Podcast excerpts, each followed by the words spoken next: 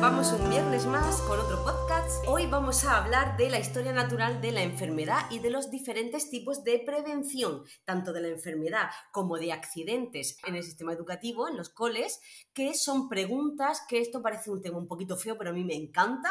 Vamos a intentar hacerlo dinámico y chulo. Y aunque voy a ir resañando un poquito cuáles son las preguntas de examen, tanto de ATE como de TCAE, no quiero que os quedéis demasiado con eso, lo tenéis que aprender todo porque todo os va a servir y os pueden caer preguntas de examen a los dos colectivos de todo lo que yo vaya a comentar. Entonces, cogemos papel y lápiz y empezamos. La historia natural de la enfermedad. Escribimos ese título y vamos a sacar tres llaves.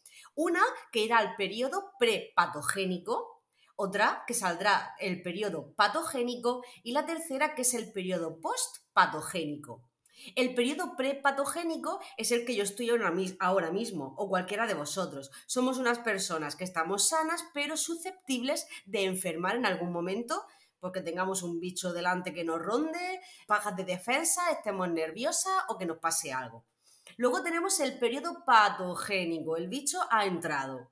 Entonces, de ahí voy a sacar otro par de llaves. Una será para poner periodo subclínico o de incubación, que esto es de mm, me siento rara, creo que estoy incubando algo. Y de aquí sacamos otra que nos da el periodo prodrómico. Este es el periodo en el que tenemos síntomas inespecíficos de la enfermedad, como puede ser fiebre, dolor de cabeza, pero todavía no sé exactamente qué me pasa. Luego vamos a sacar una tercera llave donde vendrá el periodo clínico. Aquí sí, ya me sale la diarrea, ya me salen las tos y mocos, el dolor de garganta. Aquí ya tengo los síntomas específicos de la enfermedad que acabo de coger. Y por último tenemos el periodo, hemos dicho, postpatogénico, que aquí podemos abrir otras tres llaves o una llave grande para sacar tres, rayitas que ponga periodo postpatogénico, curación, me he curado, cronicidad, la enfermedad, se queda para mí para siempre, o la muerte, que puede ser también. ¿Vale? Tendríamos como esas tres posibilidades. Entonces, para hablar de las prevenciones, si hablamos de la historia natural de la enfermedad, que es lo que vamos de hablar, tenemos cuatro tipos de prevenciones. En primer lugar, tenemos la prevención primaria. La prevención primaria va destinada a prevenir la palabra lo dice, prevención, ¿vale? Vamos a prevenir que cojamos la enfermedad antes de que aparezca y va a actuar sobre todo sobre factores de riesgo. Entonces, ¿dónde actúa la prevención primaria? Actúa en el periodo prepatogénico. Yo no estoy enferma, pero gracias a la prevención primaria vamos a intentar no enfermar. Un ejemplo de prevención primaria pues serían las vacunas. Las vacunas, por ejemplo, el calendario vacunal.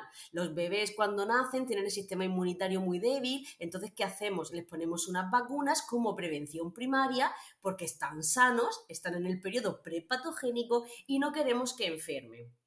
Bueno, esto ha sido pregunta de examen de ATE, de TCAE, en concreto, una pregunta de examen de ATE sobre las técnicas de prevención primaria. Nos dicen que estas técnicas actúan suprimiendo los factores desfavorables antes de que generen la enfermedad o accidente. Pasaríamos después a la prevención secundaria.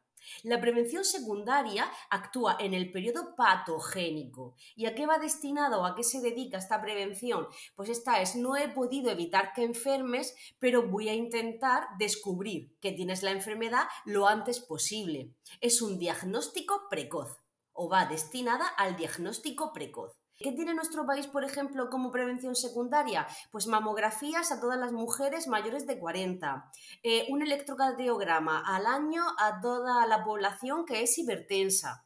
¿Vale? Se trata de todo esto, se trata de no he podido con la prevención primaria evitar que enfermes, ahora con la prevención secundaria voy a intentar eh, hacer un diagnóstico precoz para que cures antes y mejor, detectarla lo antes posible. Bien, ni con la prevención primaria ni con la prevención secundaria hemos evitado que la persona enferme o que tenga un accidente. Entonces ahora entraría la prevención terciaria. Esta actúa en el periodo postpatogénico de la enfermedad y está destinada a la rehabilitación o a evitar recidivas. Por ejemplo, pues una, imaginar que hemos tenido una persona fumadora, obesa y sedentaria. Con la prevención primaria lo hemos puesto a dieta, hemos intentado que deje de fumar, eh, hemos intentado que haga deporte, que se mueva.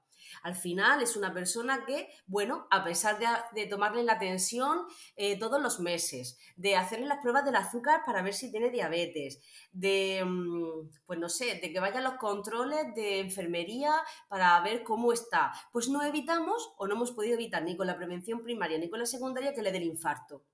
Ahora, ¿a qué va destinada esta prevención terciaria? Pues va destinada a, mm, que, no le, a que no le vuelva a repetir a la recaída o la recidiva que no le vuelva a repetir ese infarto, y si le ha condicionado la vida, vamos a rehabilitarlo para que pueda vivir, que no le vuelva a repetir y que si le ha, supuesto algún cambio en su vida, que lo, lo pueda llevar bien, rehabilitarse. Una pregunta de examen en este sentido para las TECAE viene de la OMS, que define la rehabilitación como un proceso activo por el que aquellas personas discapacitadas como consecuencia de una enfermedad o una lesión avanzan hacia una recuperación total y desarrollan su máximo potencial físico, psíquico y social y son integradas en el entorno más apropiado. Y ahora, por último, tenemos la prevención cuaternaria. De esta se habla menos, pero sí que han preguntado en, eh, exámenes de TCAE por ella. La prevención cuaternaria va destinada a evitar la iatrogenia o también se, puede escribir con Y, iatrogenia.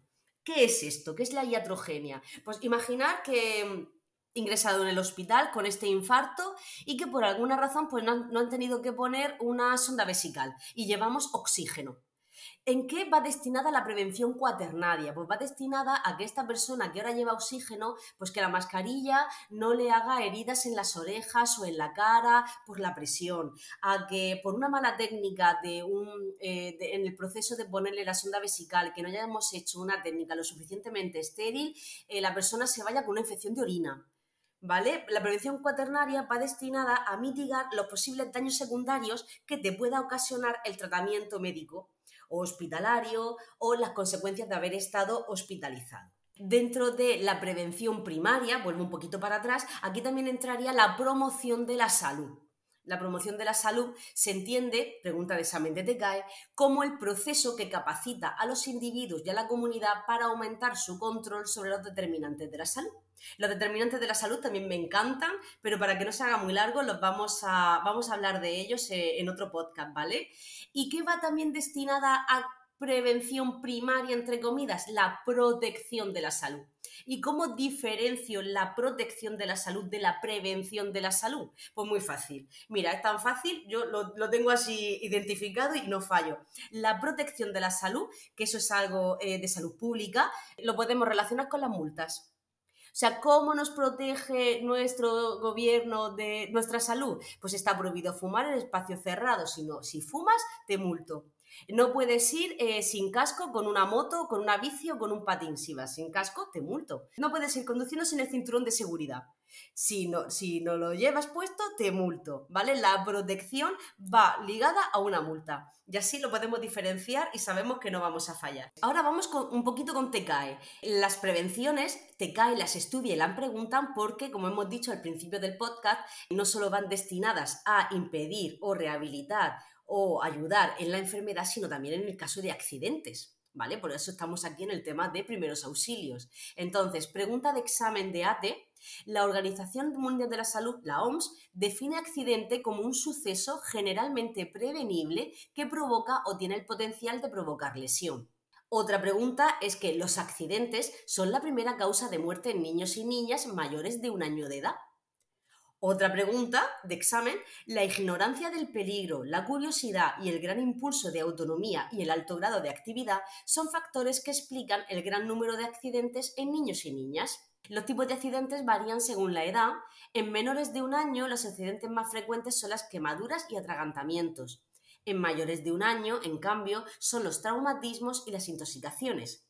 Y si tenemos en cuenta el sexo, los accidentes ocurren 2,5 veces más en niños que en niñas. La prevención de los centros escolares pasa por la protección del medio y la educación del alumnado, unas medidas para tener entornos y colegios seguros, pues diseñar entornos físicos que cumplan las normativas de seguridad vigentes, formar al personal del centro escolar en las pautas a seguir para que la escuela sea un entorno seguro.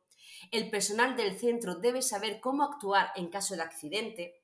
Y bueno, luego tenemos los accidentes más frecuentes dentro del ámbito escolar, pues serían caídas y golpes al mismo y, y a distinto nivel, cortes y heridas, quemaduras por líquidos calientes, juegos o simplemente por los rayos del sol de jugar en el patio, asfixias por cuerpos extraños, atragantamientos, introducirse algún juguete o alguna piedra, algo en la nariz, en, los oídos, intoxicaciones, sobre todo por haber ingerido alimentos en mal estado, electrocrución por mal estado, mal uso de las instalaciones eléctricas, picaduras, sobre todo de animales, y accidentes de tráfico que se relacionan cerca de los entornos escolares.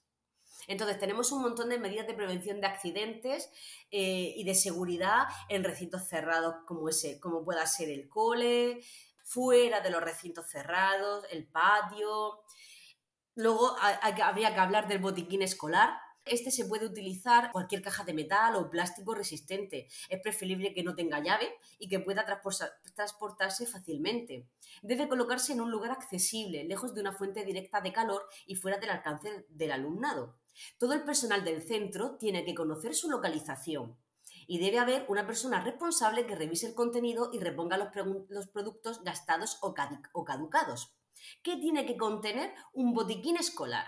Pues tiene que contener gasas estériles, tiritas, esparadrapos de papel y de tela, apósitos impermeables, gasas orilladas para los taponamientos nasales en caso de epistasis, suero fisiológico, jabón líquido, a ser posible pH neutro, antisépticos tipo clorexidina o povidona yodada, agua oxigenada en el caso de epistasis, de sangrado por la nariz, para mojar en el taponamiento nasal, triángulos de tela para inmovilizaciones o vendajes, guantes estériles, tijeras de punta redondeada, que son las llamadas tijeras de mayo, algunas pinzas, mm, autorretentivas si puede ser, como una scotcher, un mosquito, bolsa de frío, un termómetro, linterna y pilas de repuesto y pregunta de examen. Debe disponer además de un listado de teléfonos de urgencia adherido o bien visible. Que los teléfonos serían los siguientes, el teléfono de urgencia y emergencias, que es el 112, el del Centro Nacional de Toxicología, que es el 91 562 0420, el teléfono del centro de salud de primaria más cercano que tenga el centro escolar y alguno, alguno más que se considere necesario. Sobre todo las ATES, si queréis saber más sobre la normativa vigente que hay de seguridad y salud en los centros educativos, podéis ir a la página web www.carm de Comunidad Autónoma de la Región de Murcia.es o bien visitar el BOE y os podéis ir directamente al Real Decreto 132-2010 del 12 de febrero por el que se establecen los requisitos mínimos de los centros que impartan las enseñanzas del segundo ciclo de la educación infantil, la educación primaria y secundaria.